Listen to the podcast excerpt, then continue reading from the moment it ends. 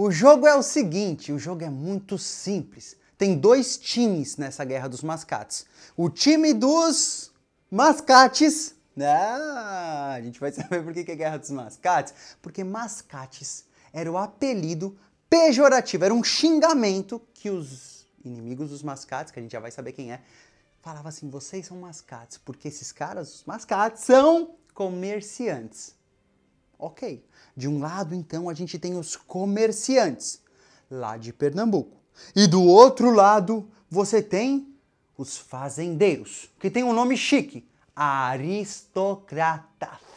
Os aristocratas são os fazendeiros. Eles têm muita terra. E o jogo, você tá ligado? O jogo é você jogar o dadinho, mexer seu pininho, chegar, pá, pegar um terreno comprar esse terreno e aí quem cai no terreno tem que pagar uma multa para você. Então esses caras têm muita terra, os aristocratas, os fazendeiros, né? O time 2. O time 1 um é dos mascates comerciantes. O time 2 tem muita terra, são os caras que pega já vai tudo verdinho, já começa a construir casinha, hotel, tal. Os caras estão cheios dos terrenos.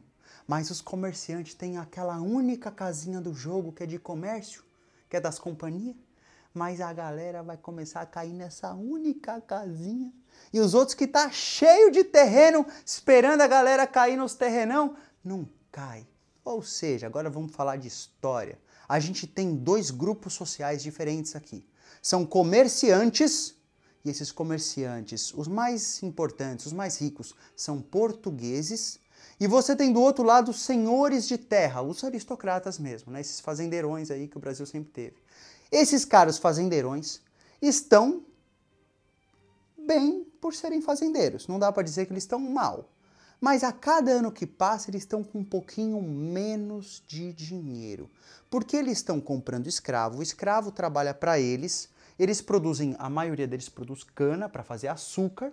Esses caras estão lá, beleza, compra o escravo, não sei o que, ele compra o escravo com qual dinheiro? Se ele tiver sem dinheiro, ele pega empréstimo. Com quem que ele pega empréstimo? Com o comerciante português, com o mascate. Com o tempo, Alguns fazendeiros estão perdendo dinheiro, pegando dinheiro emprestado com os mascates, só que depois eles não conseguem pagar os juros para os mascates, para os comerciantes. E se ele não conseguir quitar a dívida, o que, que ele tem que fazer? Ele tem que ir embora da fazenda.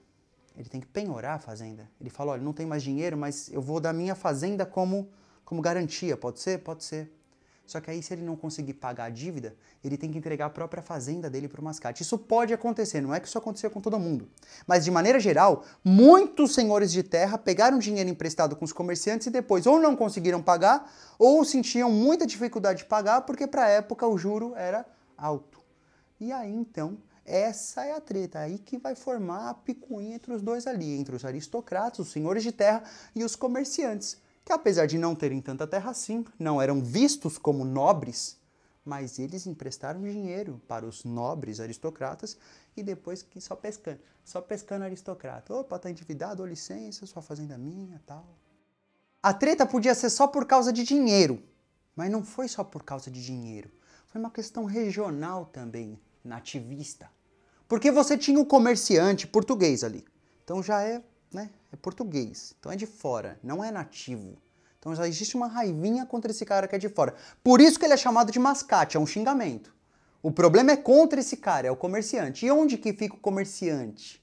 Ele fica numa. Não é nem vila, um agrupamento que eles chamavam ali de Recife. Os senhores de terra, os aristocratas, ficavam em Olinda. Olinda era uma vila. Qual a diferença? Não estou entendendo. Por que é tão diferente falar que é vila? Ou falar que não era nem vila? É porque quando você diz, quando a coroa portuguesa chegava num lugar e falava, isso aqui é uma vila, cara, isso aqui é uma vila.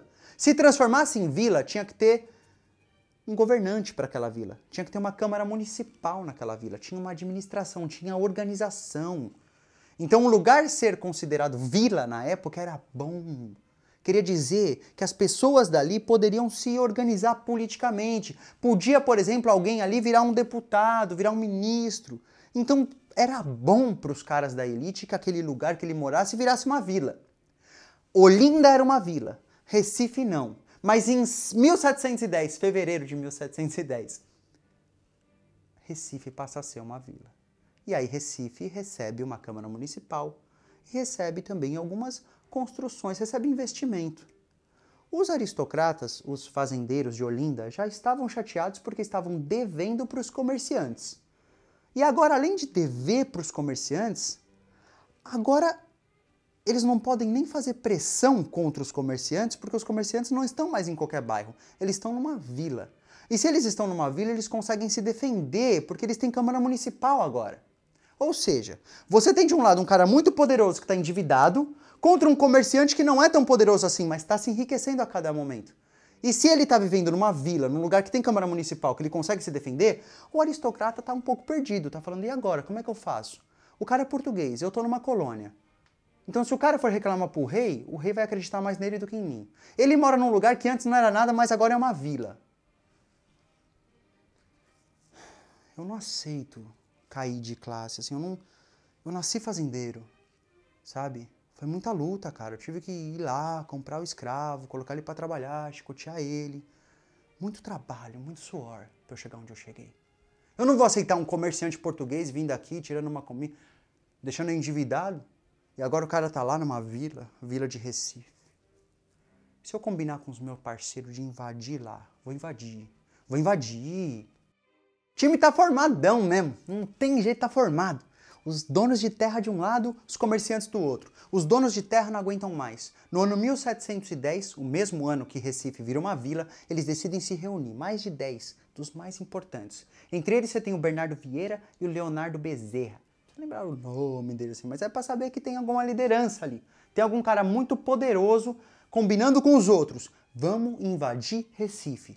Vamos, vamos, sei lá, quebrar os bagulho lá, botar um terror, mostrar para eles que, que a gente não tá feliz com essa condição. E aí eles foram. Invadiram o Recife, colocaram fogo nos lugares, mano. Foram na prisão e soltaram os presos de lá. Até o governador da capitania fugiu pra Bahia, fugiu mesmo. E aí os caras falaram, ah, Aê, seus comerciantes, seus Zé, Zé Drops. Sai fora. Agora é nós, senhor de terra, aristocrata, como sempre, assim que deve ser, assim que deve ser. Que fácil a guerra dos mascates. É só lembrar que são fazendeiros de Olinda contra comerciantes de Recife. Os fazendeiros de Olinda vêm para a cidade, para vila, não é cidade, é vila. Vila de Recife, botam fogo lá, mas tem repressão. No ano seguinte, 1711, é a resposta. Os caras que estavam ali ligados aos comerciantes foram lá em Olinda, botaram fogo em um monte de plantação e um monte de fazenda, isso era uma grande resposta. Veio um novo governador chamado Félix, e aí esse Félix pegou a tropa dele ó, deu uma, deu uma intimidada nos fazendeiros. Cuidado, pelo fato dessa guerra dos mascates ter sido liderada por grandes fazendeiros, a tropa que chegou para reprimir esses caras não chegou já atirando, chegou para pressionar para prender e conseguem prender, por exemplo, um dos grandes líderes que é o Bernardo Vieira. Levam ele para Portugal, aprisionam ele lá. O cara lá, imagina, o cara estava em Pernambuco, lá em Portugal ele foi passar um frio, uma friaca. Aí ele, inocentemente, pegou lá uma paradinha, uma madeirinha e tal, e acendeu uma fogueira. Ele, já preso em Portugal, acende uma fogueira numa cela. Aí a fumaça não conseguia evacuar porque não tinha janela aberta, não tinha nada. E aí a fumaceira subindo, subindo, subindo. O cara começou a suadeira, passar mal, se intoxicou e morreu. Então, moral dessa história: não acenda fogueira em lugar fechado. Já que chegou o final